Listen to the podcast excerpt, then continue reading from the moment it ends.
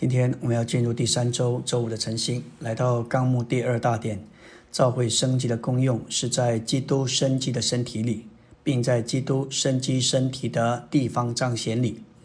重点一，因为我们是这生机的身体，我们就应当是生机的，并且在召会生活中生机的进功用。但事实上，我们可能在召会生活中不是那么生机的进功用。反而是非常机械化的形式。照着以弗所四章十六节，我们在基督生机的身体里，不是供应的节，就该是进功用的各部分。我们必须有出于元首基督的东西，可以供应给别人，或是以我们生命的度量进功用。我们必须生机的进功用，为了建造基督生机的身体。当全身在进攻用时，身体便叫自己长大，结果在爱里把自己建造起来。圣经中所启示的神命定之路，乃是教会生活正确的实行。这个制度与教皇制度和圣品阶级与平信徒的制度是相反的。圣经启示神命定之路的实行，乃是要对抗这两个制度，因为这两个制度。乃是要废掉基督的身体，而以宗教来顶替。教会是基督的身体，也是新人。一个人的身体如果只有一小部分进功用，其余的部分都瘫痪，这是不正常的。一个正常的人，乃是使用他身上所有的肢体，合乎圣经的聚会与侍奉之路，就是神所命定、使徒保罗所宣扬的路，是非常难以实行的。因为这条道路与我们天然的人相反，照着这一条路，我们基督徒每逢来在一起，都必须带着东西来。每个人都该有一些出于主或为的主的东西，可以供应成名给聚会，作为与会者彼此互相的享受。我们供应一些东西给你享受，你也摆出一些东西来给我享受。我们都彼此供应一些东西，与神一同来享受。照着神命定之路聚会，另一个特征乃是这些聚会发展基督活的肢体生机的功能和功用。聚会的老路不是对的路，因为它不但不发展人，反而废掉了身体上肢体生机的功能和功用。一个小孩子，他生来就有一切的器官，包括吃、看、听说和走的器官。但假使孩子的父母，长时间不让小孩子有任何的活动或进功用，这孩子身上的功能就无法得着发展。在组织的基督教里，一个人在基督里得了重生之后，就被摆在一种光景里，受到拦阻，不能正常的进功用。久而久之，它里面生机的功能功用就被废掉了。我们需要实行新约福音祭司的职分，要照着新约的路传福音。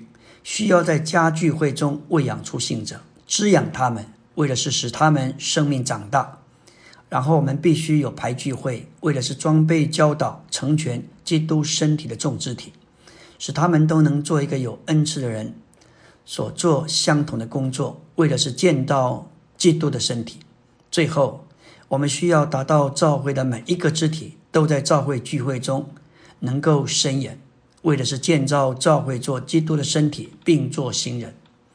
当神的恩典在基督里作为神圣的元素进到我们里面，成为我们的生命，给我们享受，就带来某种属灵的技巧和才能的元素。